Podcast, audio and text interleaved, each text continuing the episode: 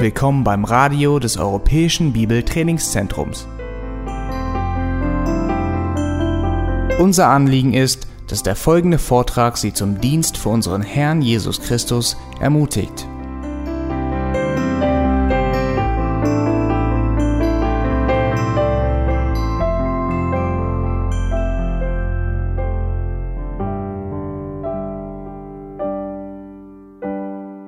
Nicht so lange her, dass ich ein Gespräch mit Samantha führte. Ich weiß nicht genau, wie lange her. Sie ist ganz neugierig jetzt. Äh, Und äh, ich habe in dem Gespräch zugeben müssen, dass ich gesündigt hatte. Und sie guckte mich so erschrocken an und sagte, was? Papa, du sündigst? Und ich sagte, ja. Und sie sagte, ich dachte, dass du nie sündigst. Schön wärst. Aber als ich anfing, ihr zu erklären, dass es schon Sünde ist, wenn man schlecht gelaunt ist, wenn man ungeduldig wird, und als ich anfing zu erzählen, wie hoch Gottes Latte ist und wozu er uns ruft, dann konnte sie auch zugeben, ja, du sündigst. Aber das ist das Problem mit vielen Christen. Wir sehen unsere Sünde nicht, weil wir die, Hö die, äh, die höhere Berufung, wozu wir berufen sind, nicht genügend wahrgenommen haben. Die Latte für uns ist Jesus Christus selbst. Jesus Christus, seine Herzenseinstellung, seine Demut, seine Liebe, seine Geduld, alle diese Dinge, das ist der Maßstab. Und wenn wir Jesus anschauen, dann muss jeder von uns zugeben, dass ja, auch wenn ich nur eine Frau habe, auch wenn ich äh, mich an gewissen Regeln halten im Wort Gottes, ich sündige immer noch im Gedanken, im Herzen und auch in Taten. Wir sind dabei, in Römer 12 zu betrachten, diese hohe Latte, diese hohe Berufung in Christus, wozu wir aufgefordert sind. Wir haben schon gesehen in den ersten acht Versen, dass eine Verwandlung in uns stattfinden muss, wenn wir in der Lage sein sollten, diese Befehle ab Vers 9 in Römer 12 gehorchen sollen. Und einfach zur Wiederholung, wie geschieht diese Verwandlung in uns? Durch die Erneuerung des Sinnes. Genau, durch die Erneuerung der Gesinnung oder des Sinnes. Das muss stattfinden, damit wir verwandelt werden, so dass wir instinktiv mitten im Alltag auf gewisse Situationen, auf Menschen reagieren können, wie Jesus es auch tat. Wir lesen jetzt äh, aus diesem Grund ab Vers 1, obwohl wir die ersten acht Versen bereits gründlich betrachtet haben. Aber zur Erinnerung lesen wir das ganze Kapitel jetzt. Ich ermahne euch nun, Brüder, im Hinblick auf die Erbarmungen Gottes, euer Leibe darzustellen als ein lebendiges, heiliges, Gott wohlgefälliges Opfer, was euer vernünftiger Gottesdienst ist.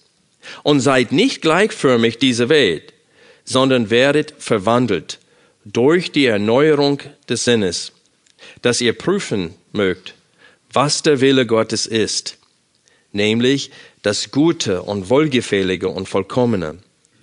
Denn ich sage durch die Gnade, die mir gegeben wurde, jedem, der unter euch ist, nicht höher von sich zu denken, als zu denken sich gebührt, sondern darauf bedacht zu sein, dass er besonnen sei, wie Gott einem jeden das Maß des Glaubens zugeteilt hat. Denn wie wir in einem Leib viele Glieder haben, aber die Glieder nicht alle dieselbe Tätigkeit haben, so sind wir, die vielen, ein Leib in Christus, einzeln aber Glieder voneinander. Da wir aber verschiedene Gnadengaben haben, nach der uns gegebenen Gnade, so lasst sie uns gebrauchen. Es sei Weissagung in der Entsprechung zum Glauben. Es sei Dienst im Dienen. Es sei der Lehrt in der Lehre. Es sei der Ermahnt in der Ermahnung. Der mitteilt in Einfalt der vorsteht mit Fleiß, der Barmherzigkeit übt mit Freudigkeit. Und jetzt nun ab Vers 9 viele Befehle an uns. Die Liebe sei ungeheuchelt, verabscheut das Böse, haltet fest am Guten. In der Brüderliebe seid herzlich zueinander, in Ehrerbietung einer dem anderen vorangehend. Im Fleiß nicht säumig, brennend im Geist, dem Herrn dienend. In Hoffnung freut euch, im Bedrängnis hart aus, im Gebet haltet an. An den Bedürfnissen der Heiligen nimmt teil. Nach Gastfreundschaft trachtet. Segnet, die euch verfolgen. Segnet und flucht nicht. Freut euch mit den sich Freunden. Weint mit den Weinenden. Seid gleichgesinnt gegeneinander. Sind nicht auf hohe Dinge, sondern haltet euch zu den Niedrigen. Seid nicht klug bei euch selbst. Vergeltet niemand Böses mit Bösem. Seid bedacht auf das, was ehrbar ist vor allen Menschen. Wenn möglich, so viel an euch ist, lebt mit allen Menschen in Frieden. Recht euch nicht selbst, Geliebte, sondern gebt Raum dem Zorn. Denn es steht geschrieben, mein ist die Rache, ich will vergelten, spricht der Herr. Wenn nun deinen Feind hungert, so speise ihn. Wenn ihn dürstet, so gib ihm zu trinken. Denn wenn du das tust, wirst du feurige, feurige Kohlen auf sein Haupt sammeln. Lass dich nicht vom Bösen überwinden, sondern überwinde das Böse mit dem Guten. Aus dem ersten Blick scheint dieser Abschnitt, die Verse 9 bis 21, eine Liste von Befehlen zu sein, die sehr unterschiedlich sind. Aber wenn wir genau hinschauen, dann sehen wir einige Verbindungen. Zuerst, vergleiche Vers 9 mit Vers 21. In Vers 9, der zweite Hälfte, lesen wir, verabscheut das Böse, haltet fest am Guten. Und jetzt Vers 21.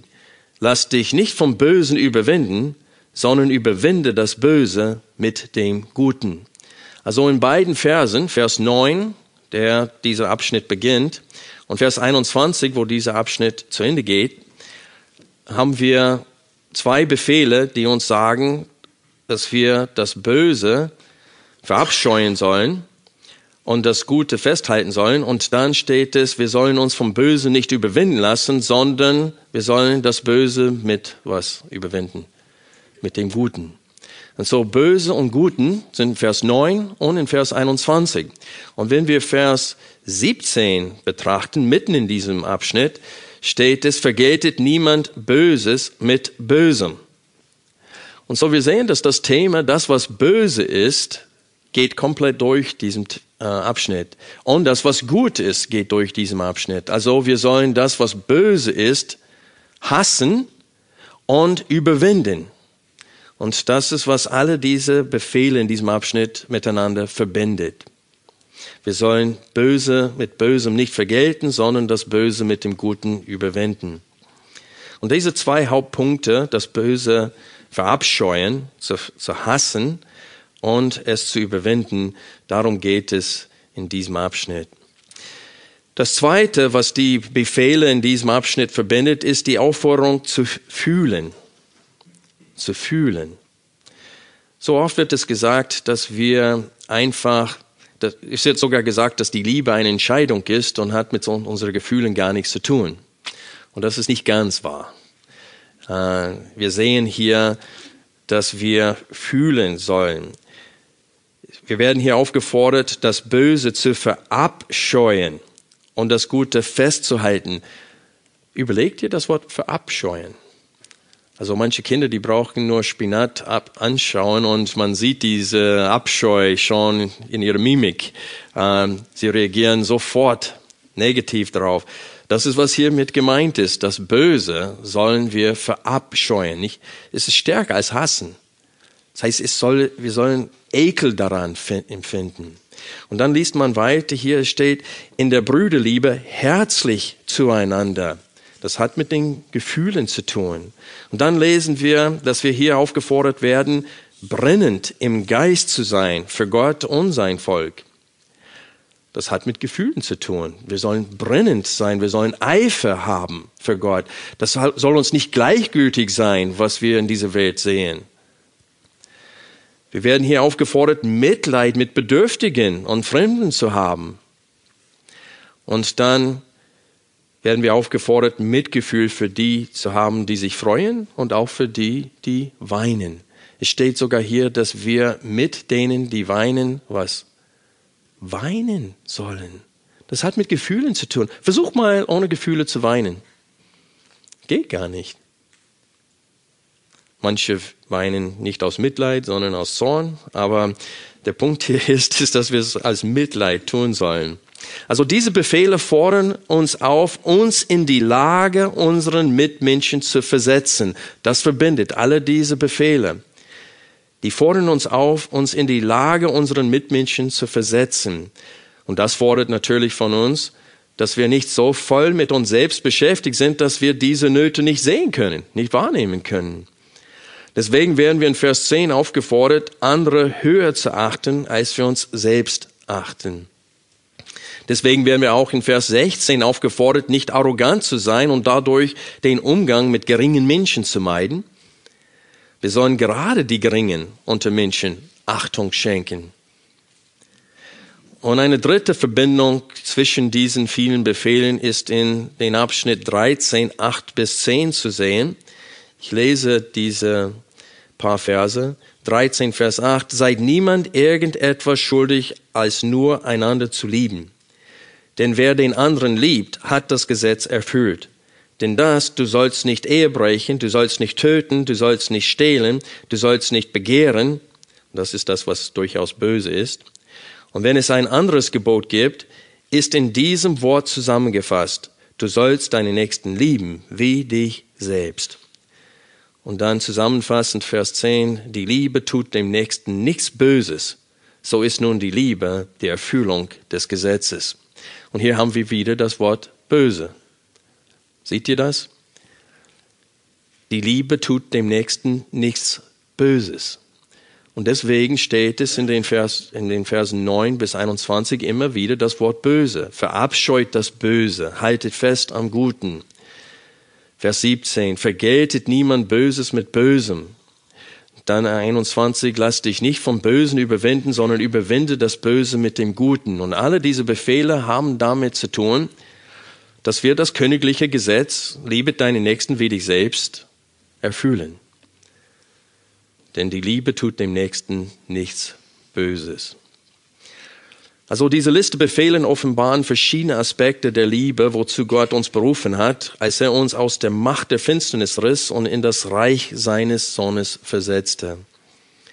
Lass uns diese hohe Berufung der Liebe genauer betrachten. Wie bereits beobachtet, sehen wir in Vers 9 und in Vers 21 Befehle bezüglich des Böse und des Gute. In Vers 9 werden wir aufgefordert, das Böse zu hassen und das Gute zu lieben oder zu festhalten, uns daran festzuklammern. Lass uns Vers 9 nochmal lesen. Es steht hier, die Liebe sei ungeheuchelt, verabscheut das Böse, haltet fest am Guten. Also wie wir bereits gesehen haben, das Wort Böse steht hier ziemlich im Mittelpunkt und auch das Wort das Gute. Also wie sollen wir dieses Wort definieren? Was ist böse? Wer entscheidet, was böse ist und was nicht böse ist? Wer hat das Recht und die Macht und das Wesen dafür, das zu entscheiden. Well, ist es uns Christen klar, dass Gott derjenige ist, der entscheidet, was böse ist. Und der entscheidet und bestimmt, was auch gut ist. Und es ist interessant, dass in der Schrift eine gewisse Ausdruck, ich, über, über 90 Mal, ich habe 94 Mal gezählt, steht es vor, in den Augen des Herrn. Besonders in den Königen, erste und zweite Könige und erste und zweite Chronik, steht es, dieser König tat das, was in den was böse war in den Augen des Herrn. Oder er tat das, was gut war in den Augen des Herrn. Also, soweit ich beurteilen konnte, 94 Mal steht es in den Augen des Herrn. Also, was Gott sieht und wie er die Dinge sieht, entscheidet, ob sie böse oder gut sind. Es steht in Vers 19 geschrieben, dass Gott das Recht hat zu rächen. Also Gott ist derjenige, der entscheidet, was richtig und was falsch ist. Letztendlich werden alle Menschen vor Gott stehen und Rechenschaft abgeben müssen. Und deswegen steht es hier, wir sollen nicht Zorn ausüben auf gottlosen Menschen, denn das ist Gottes Aufgabe. Ja, in Kapitel 13, 1 bis 7 steht es, Gott hat aber dafür gesorgt, dass in der Zwischenzeit es für Ordnung gesorgt wird, indem es eine Regierung gibt und die sollen das Böse bestrafen, steht es hier in 13, 1 bis 7. Aber wir sollen nicht Böse mit Bösem vergelten und es steht hier warum.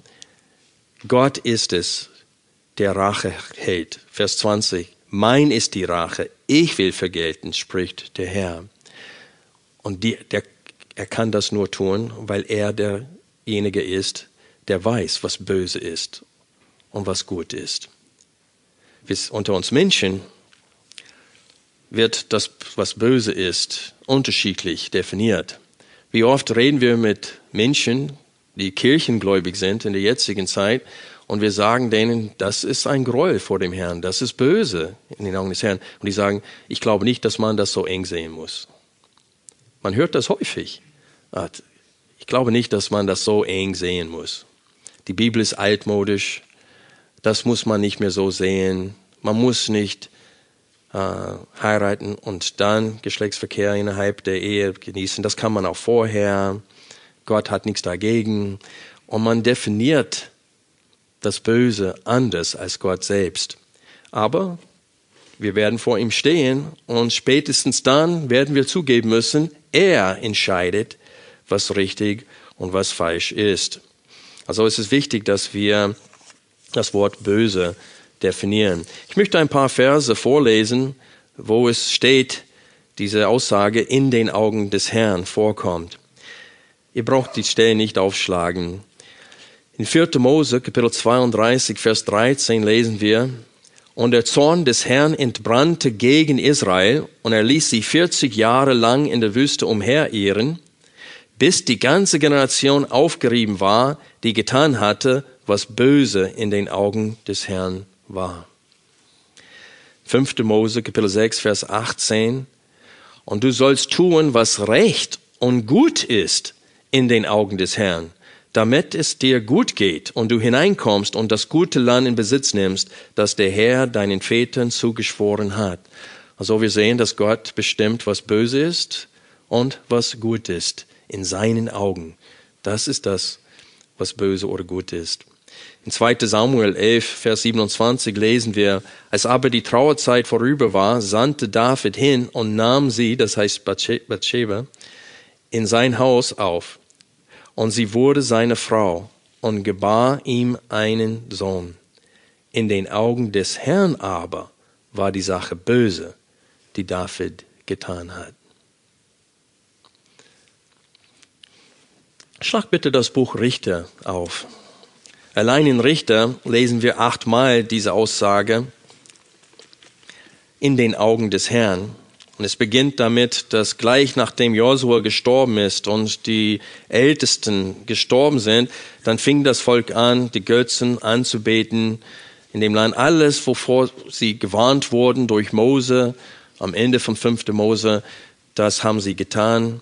Und in Richter, schlag bitte das letzte Kapitel auf. Wir wollen betrachten, wie das Buch endet. In Kapitel 21, Vers 3 haben wir eine sehr wichtige Frage. Es steht hier, Herr, du Gott Israels. Das heißt, das Volk fragt Gott selbst. Herr, du Gott Israels, wozu ist dies in Israel geschehen? So dass es der Ausgang von dieser Sache, wovon er hier spricht, ist, dass der Stamm Benjamin fast ausgelöscht wurde. Warum ist das geschehen? Die Frage bezieht sich auf das Gräueltat der Benjamin, Benjaminiter und den dadurch entstehenden Bürgerkrieg. Das ist in Kapitel 19, Vers 1 bis 21, Vers 2, wo Israel zur Zeit nach dem Tod von Joshua, am, am Ende dieser Richterzeit, kurz vor Samuel, wird es beschrieben, dass sie genauso schlimm wie Sodom und Gomorra waren. Es ist eins zu eins Vergleich. Das heißt, wie die Männer sich den Besuch von Lot, diese zwei Engeln, die Lot besucht haben, wie die Männer der Stadt Sodom und Gomorra sich verhalten haben diesen Engeln gegenüber. So haben die Gibeoniter, ein Stamm aus Benjamin, sich diesem Leviten, der unterwegs war, auf der Durchreise war, haben sie sich ihm gegenüber verhalten. Und der ganze Buch Richter berichtet von dieser Spirale nach unten. Und es endet mit einer Geschichte, die zeigt, dass Israel zur Zeit der Richter genauso schlimm war wie Sodom und Gomorra, wenn nicht schlimmer. Und dann die Frage kommt hier, wozu ist dies in Israel geschehen? Wie konnte es so weit kommen, dass Israel in so einem schrecklichen geistlichen und moralischen Zustand geraten ist? Der letzte Vers in dem Buch Richter gibt uns die Antwort drauf. Was steht da im letzten Vers? 21, Vers 25. In jenen Tagen war kein König in Israel, jeder tat, was recht war, in seinen Augen. In seinen Augen. Also achtmal steht es hier in den Augen Gottes. Sie taten, was böse war in den Augen Gottes. Und das Gegenstück dazu, jeder tat, was in seinen Augen recht war.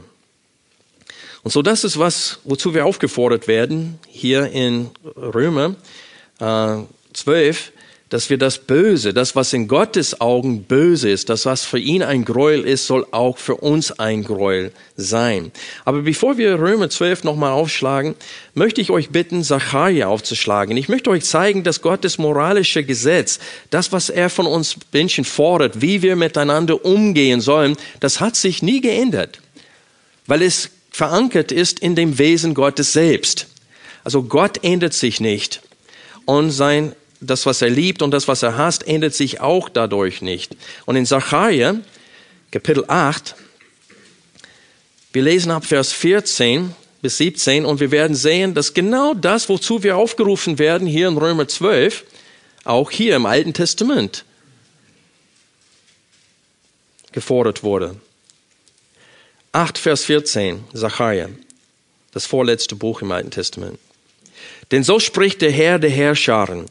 Ebenso wie ich mir vorgenommen hatte, euch Böses zu tun, als eure Väter mich zum Zorn reizten, spricht der Herr der Herrscharen, und ich es mir nicht leid tun ließ, so habe ich mir wieder vorgenommen, in diesen Tagen Jerusalem und dem Haus Juda Gutes zu tun.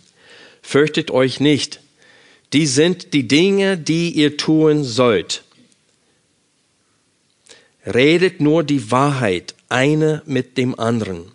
Fällt zuverlässigen und heilsamen Rechtsspruch in euren Toren und sind nicht keiner von euch in euren Herzen auf das Unglück des anderen. Und falschen Eid liebt nicht, denn all dieses ist es, was ich hasse, spricht der Herr. Und wenn wir schon in der Nähe sind, lass uns Micha aufschlagen. Micha Kapitel 6. Vers 8. Das ist gleich nach Amos, Obadja, und dann kommt Micha. Naham ist gleich nach. Micha, Micha Kapitel 6, Vers 8 steht es, Man hat dir mitgeteilt, o oh Mensch, was gut ist. Und was fordert der Herr von dir, als Recht zu üben und Güte zu lieben und demütig zu gehen oder zu wandeln mit deinem Gott? Ich wiederhole diesen Vers.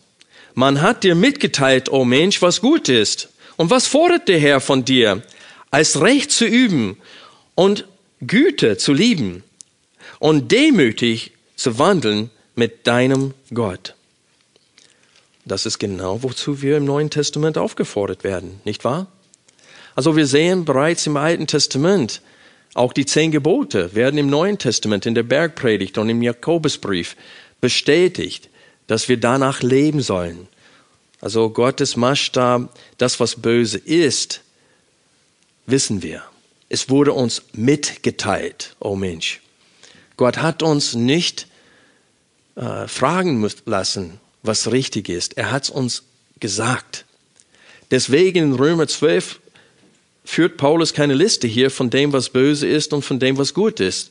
Er geht davon aus, dass wir es wissen. Wir wissen schon, weil wir das Wort Gottes haben, was gut ist und was böse ist. Und deswegen, wenn wir Römer 12 nochmal aufschlagen, sehen wir hier in den Versen 9 bis 11, dass wir aufgefordert werden, das Böse nicht nur zu meiden, sondern zu verabscheuen. Und das ist, was ich betonen möchte. Die Verse 9 bis 11, lass uns sie kurz nochmal durchlesen. Die Liebe sei ungeheuchelt, verabscheut das Böse, haltet fest am Guten, in der Brüderliebe seid herzlich zueinander, in Ehrerbietung einer dem anderen vorangehend, im Fleiß nicht säumig, brennend im Geist, dem Herrn dienend. Also hier wird nicht eine Liste aufgeführt, wie schaufle den Schnee vor dem Haus von einer Witwe, wenn sie es nicht kann. Also es ist keine Liste von Taten, die wir tun sollen. Wie im Vers 12 steht es, äh, an den, äh, 13, Entschuldigung, an den Bedürfnissen der Heiligen nimmt teil. Das heißt, wenn jemand Kleidung oder Geld nötig hat, dann, dann tritt ein. Und dann steht es hier nach Gastfreundschaft trachten. Also hier sind ein paar Befehle, die immer noch ein bisschen allgemein sind, aber da kann man etwas damit anfangen. Das ist ein, eine konkrete Aktion, wozu man aufgerufen wird. Aber in den Versen 9 bis 11, wir werden zu einer gewissen Herzenseinstellung aufgerufen. Eine gewisse Denkweise, dass gewisse Fühle in uns, äh, Gefühle in uns herrschen. Und dazu sind wir nicht fähig, oder? Es gibt keinen Schalter wie ein Lichtschalter, wo wir es an- und ausschalten können. Kinder können die Tränen ein- und ausschalten. Sie hören das Wort Nein, sie fangen an zu heulen. Man gibt denen, was sie haben wollen und hören sie sofort aus. Aber bei uns ist es anders. Wir können nicht dieses, wozu wir hier in Vers 9 bis 11 aufgefordert werden, einfach eine, eine Schalte betätigen und es ist vorhanden.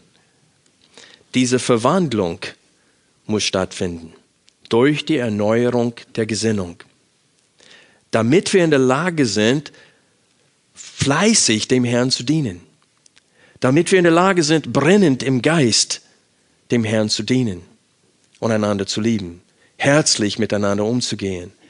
Diese Verwandlung durch die Erneuerung der Gesinnung muss stattfinden. Diese Befehle dienen aber auch dazu, zur Erneuerung der Gesinnung. Weil diese Befehle zeigen uns, wie kurz wir, wir kommen, dass wir zu kurz kommen, dass gewisse Mangel in unserem Leben sind und sie führen uns dazu, dass wir auf die Knie gehen und Gott bitten um Hilfe.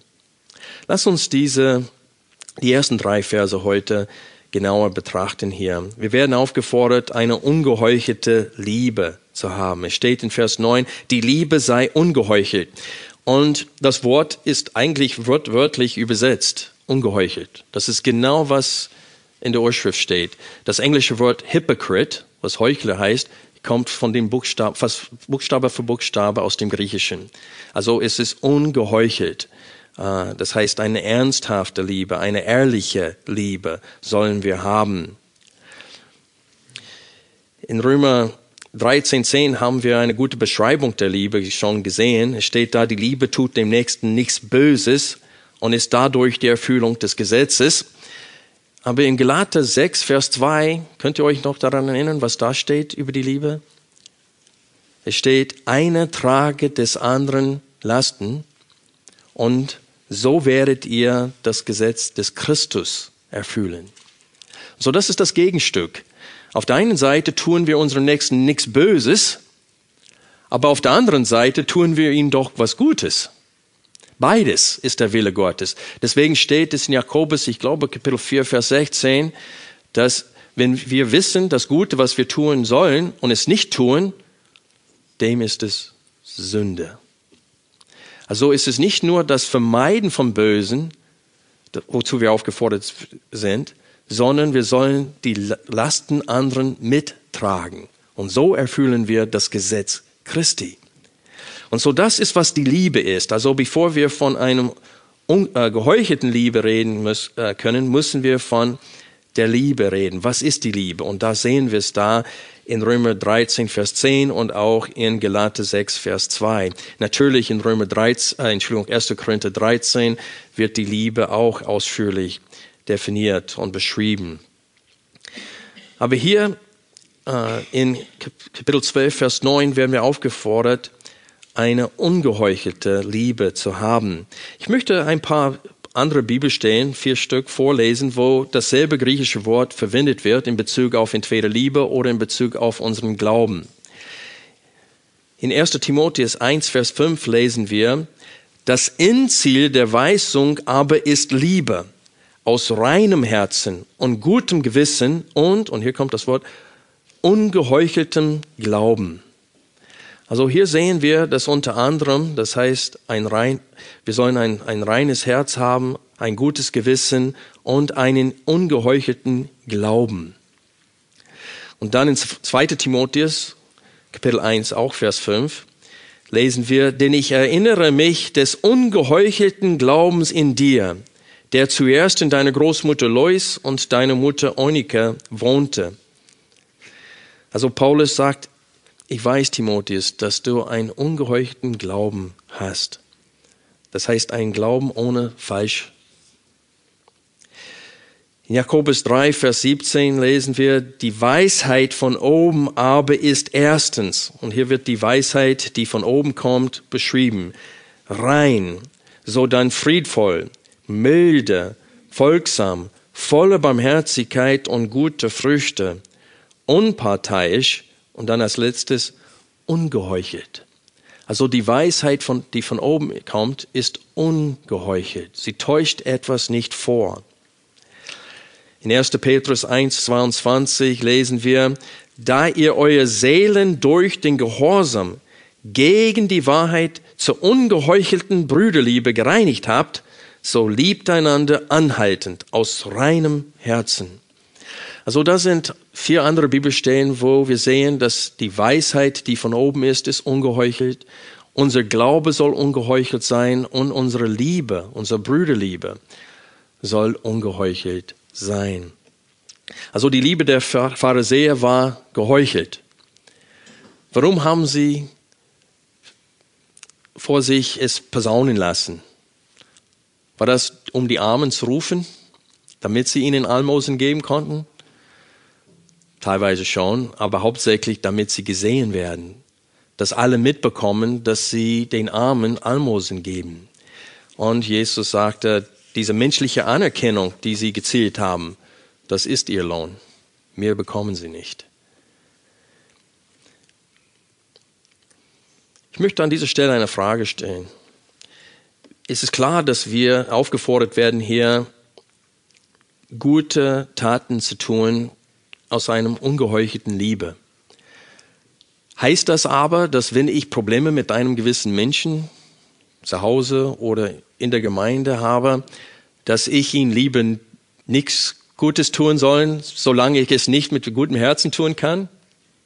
Das heißt, soll ich erstmal warten, bis ich dazu im Herzen geneigt bin, um ihm etwas Gutes zu tun, wenn es Spannung da gibt oder Probleme gibt? Soll ich ihn weiterhin meiden, bis mein Herz mitmacht? Das ist die Frage. Und die Antwort ist nein. Öfters ist es gerade, wenn wir aus Gehorsam Gott gegenüber etwas Gutes für jemanden tun, der gerade der, der uns nervt oder Probleme für uns macht, dass die Gefühle langsam mitmachen. Deswegen werden wir aufgefordert, für, sogar für unsere Feinde was? Zu beten. Und wenn man anfängt für sie zu beten, dann kommen erst die richtigen Gefühle ihnen gegenüber. Also zuerst müssen wir Gott gehorchen in diesem Bereich und dann kommt diese ungeheuchelte Liebe. Der nächste Befehl in Vers 11 lautet, verabscheut das Böse, haltet fest am Guten. Also dieser Befehl bedeutet, dass wir das, was in Gottes Augen böse ist, nicht nur meiden sollen, sondern verabscheuen sollen. Das ist eine sehr gute Übersetzung hier in der Befehle. Es ist noch stärker als das Wort hassen. Wir sollen es verabscheuen. Ich möchte ein paar Verse mit euch lesen, wo wir sehen können, dass Gott gewisse Dinge hasst und gewisse Dinge liebt und dass er auch von uns verlangt, dass wir sie auch hassen bzw. lieben. Die erste Stelle ist aus Jesaja 61, Vers 8. Da lesen wir, denn ich, der Herr, liebe das Recht. Ich hasse den Raub mitsamt dem Unrecht. Ich wiederhole, Jesaja 61, Vers 8. Denn ich, der Herr, liebe das Recht. Ich hasse den Raub mitsamt dem Unrecht. Und wir haben schon in Sacharja 8, Vers 17 gelesen, und sind nicht keine von euch in euren Herzen auf das Unglück des anderen und falschen Eid liebt nicht. Denn all dieses ist es, was ich hasse, spricht der Herr.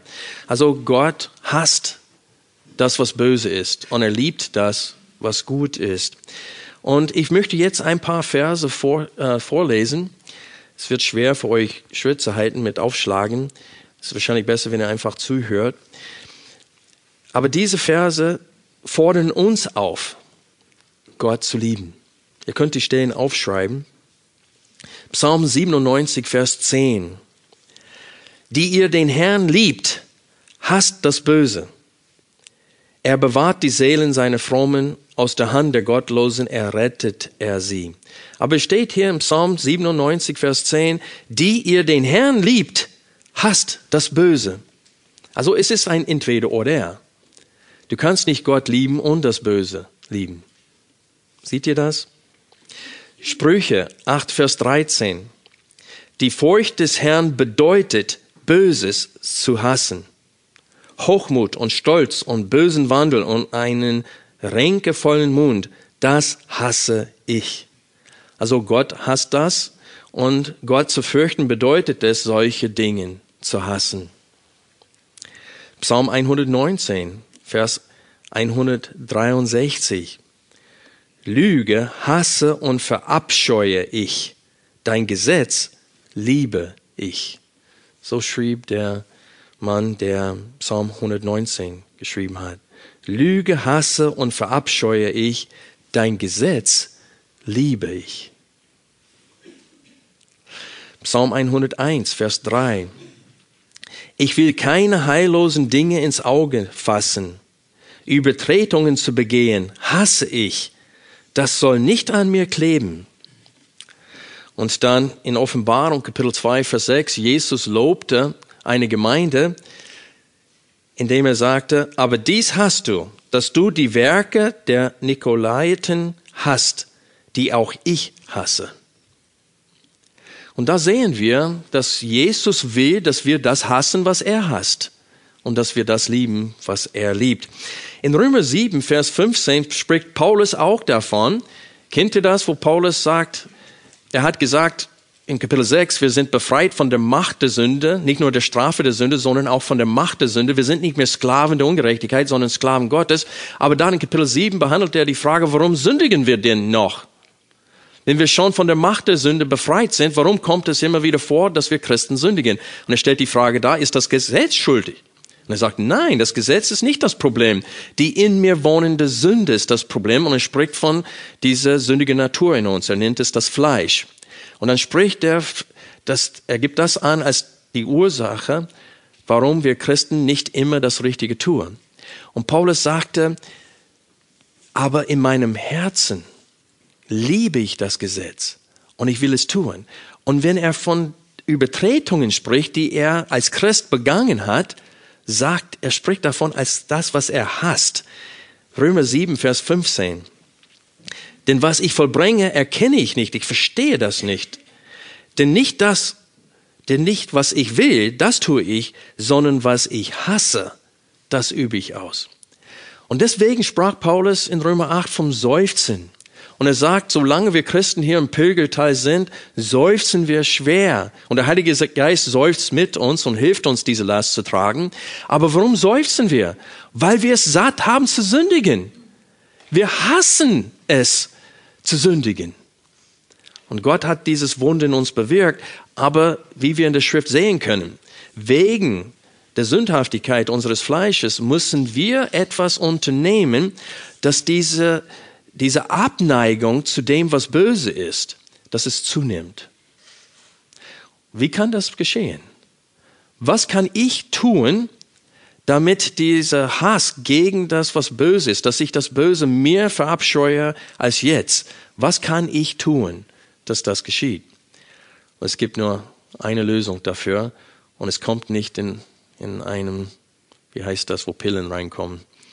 Es gibt kein Gefäß, wo man einfach ein, eine Tablette nehmen kann. Man muss Aufwand bringen. Man muss Umgang mit Gott haben. Wir, der Garten Eden gibt es nicht mehr hier auf Erden. Wir können nicht in den Garten Eden einen kühlen Abend gehen und wandeln und mit Gott reden. Aber wir können ihn in seinem Wort begegnen. Und er lädt uns dazu ein. Er fordert uns regelrecht dazu auf, ihn in seinem Wort zu begegnen und auch im Gebet. Und wenn wir das tun, dieser Hass gegen die Sünde nimmt zu. Und wir fangen an, wirklich das zu lieben, was Gott liebt. Es ist wichtig, dass wir diesen Schritt tun, denn wir werden hier aufgefordert in Römer 12, Vers 9, verabscheut das Böse, haltet fest am Guten. Das ist ein Befehl. Wir ziehen weiter, betrachten jetzt Vers 10. In der Brüderliebe seid herzlich zueinander, in Ehrerbietung einer dem anderen vorangehend. Also das Wort hier für herzlich kommt nur an dieser Stelle vor in der Bibel. Aber es wird abgeleitet wie das Wort Brüderliebe im Text von viel oder Phila, das heißt, es hat mit Brüderliebe oder mit Liebe zu tun. Und deswegen wird es in fast allen deutschen Übersetzungen mit dem Begriff herzlich übersetzt.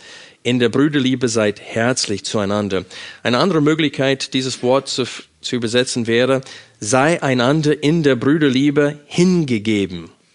Es hat damit zu tun, dass wir einander hingegeben sind bezüglich dieser Brüderliebe. Wenn einer leidet im Leib, dann was?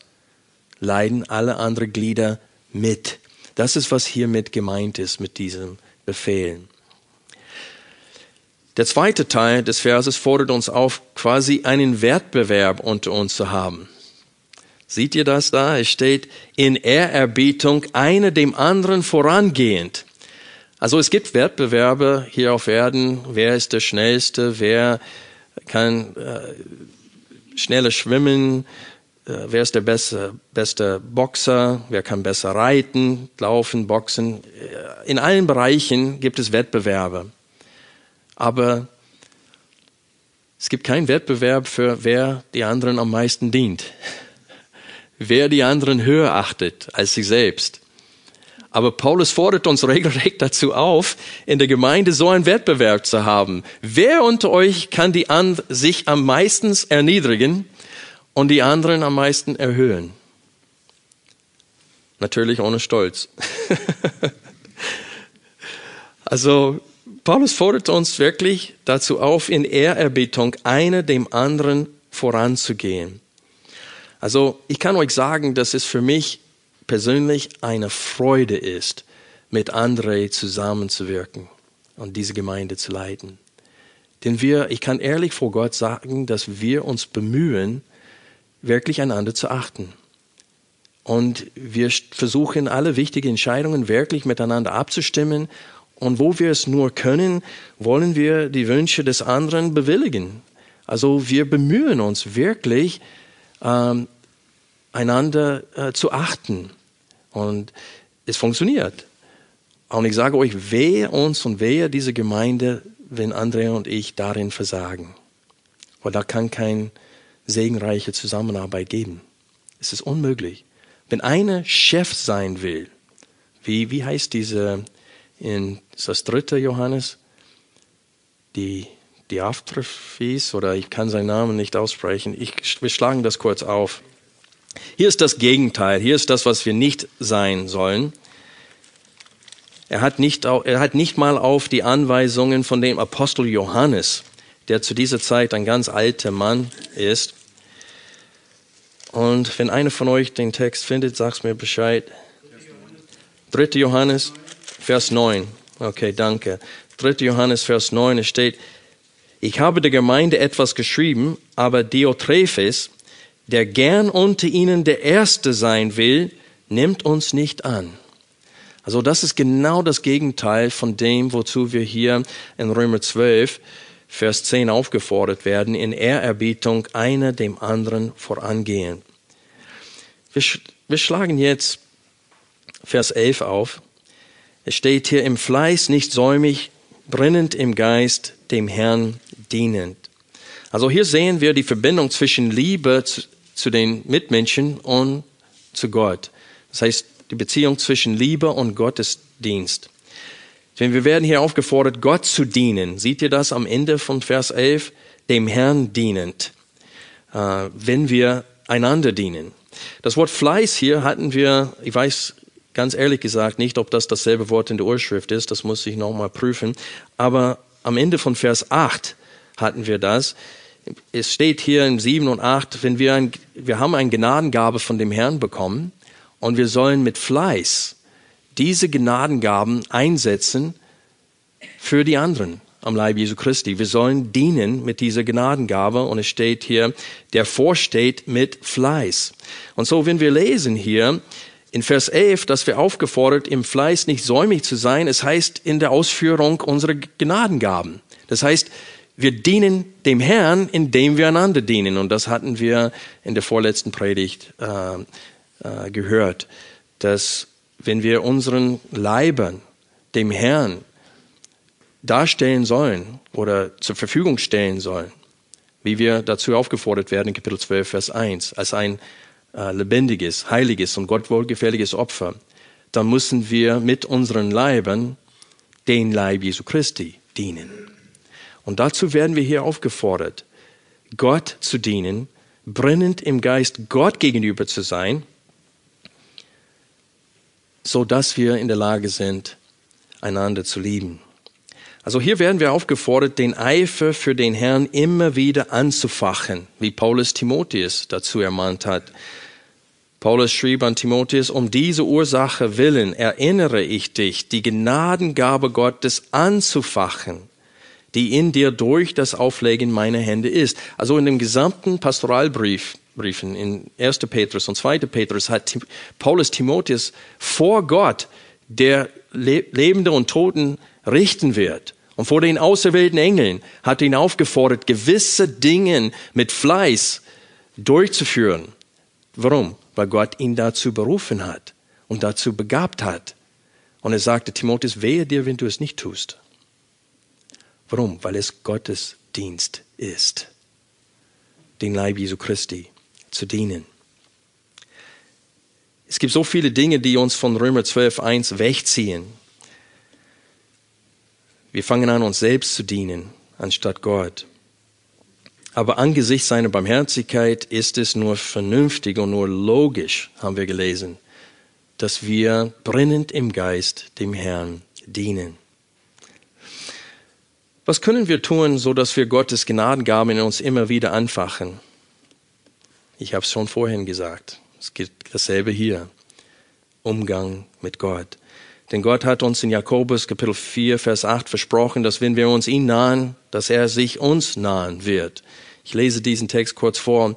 Unterwerft euch nun Gott, widersteht aber dem Teufel, und er wird von euch fliehen.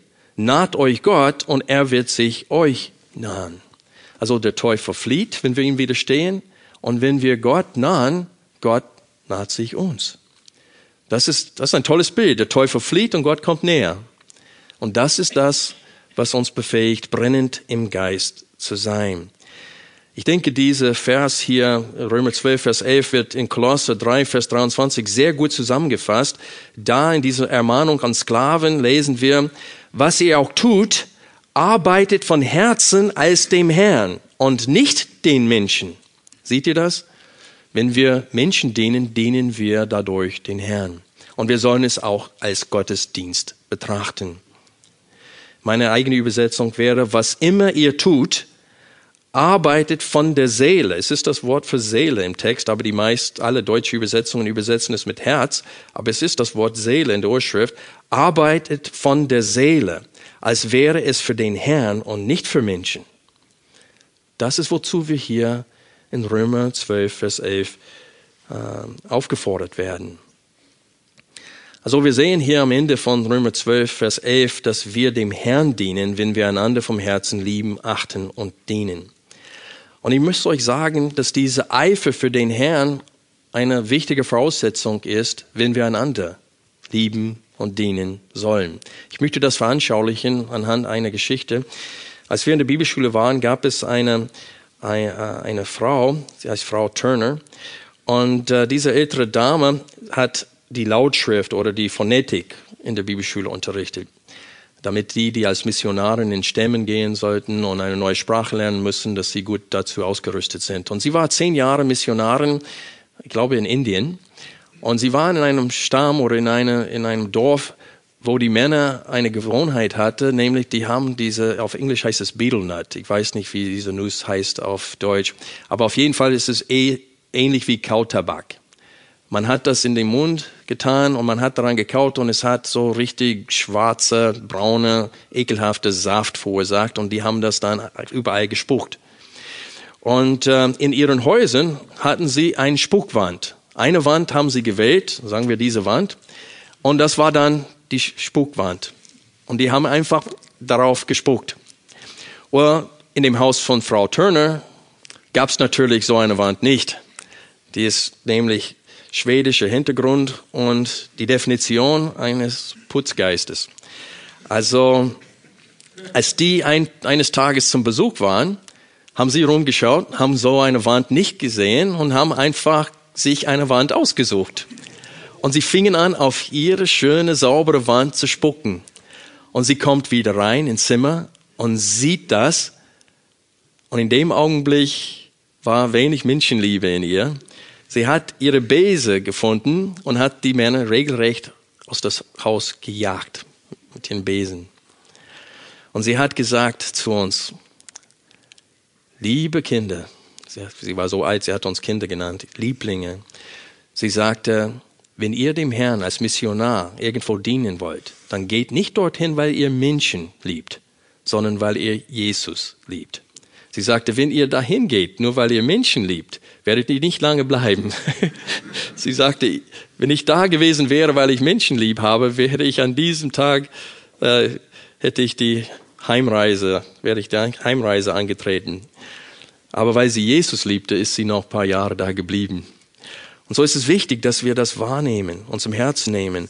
Wir können das hier tun, wozu Gott uns aufgefordert hat, nur wenn wir brennend im Geist sind dem Herrn gegenüber wenn wir verstanden haben, dass es, uns, ist, dass es unser logischer, vernünftiger Gottesdienst jetzt ist, dass wir einander dienen.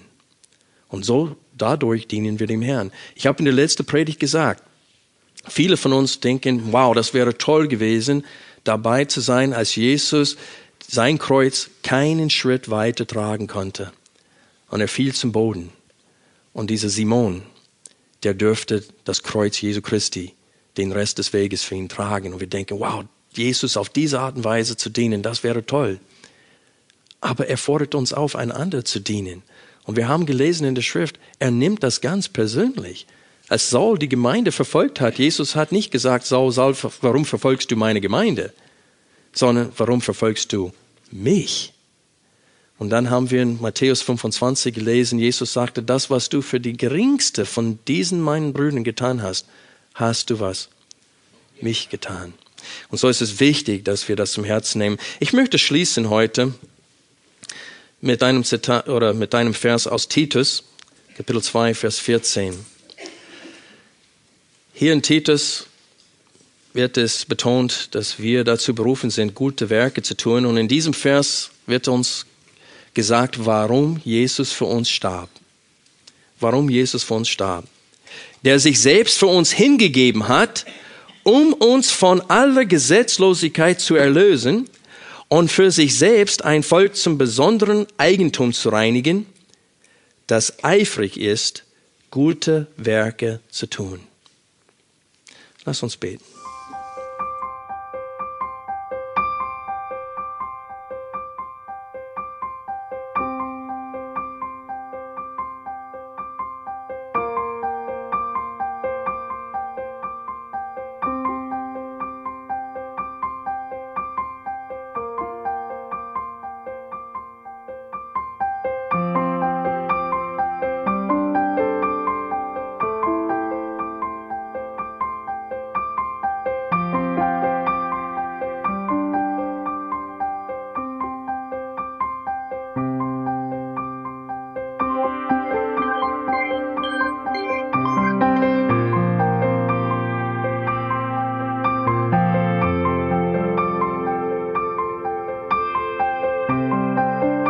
Alle Vorträge unseres Programms, Bücher, DVDs und vieles mehr können Sie bei uns unter www.ebtc-media.org erhalten.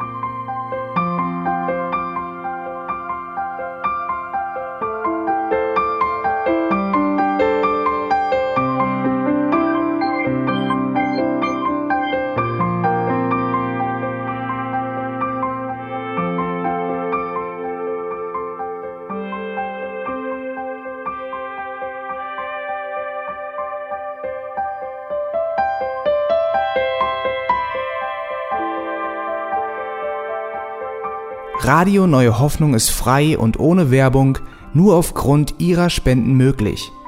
Wenn Sie weitere Informationen dazu finden möchten, wie Sie Radio Neue Hoffnung unterstützen können, besuchen Sie die Webseite www.rnh.de.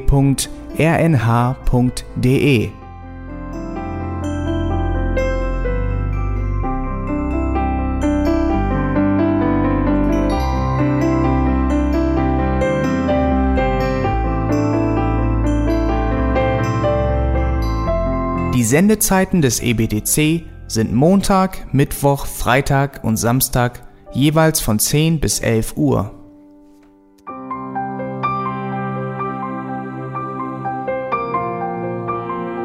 Sie finden uns im Internet unter www.auslegungspredigt.org. Eine E-Mail können Sie uns senden an radio@auslegungspredigt.org. Telefonisch erreichen Sie uns unter 0049 30 60 988 610. Unsere Postanschrift ist EBTC Havelländer Ring 40 in 12629 Berlin, Deutschland.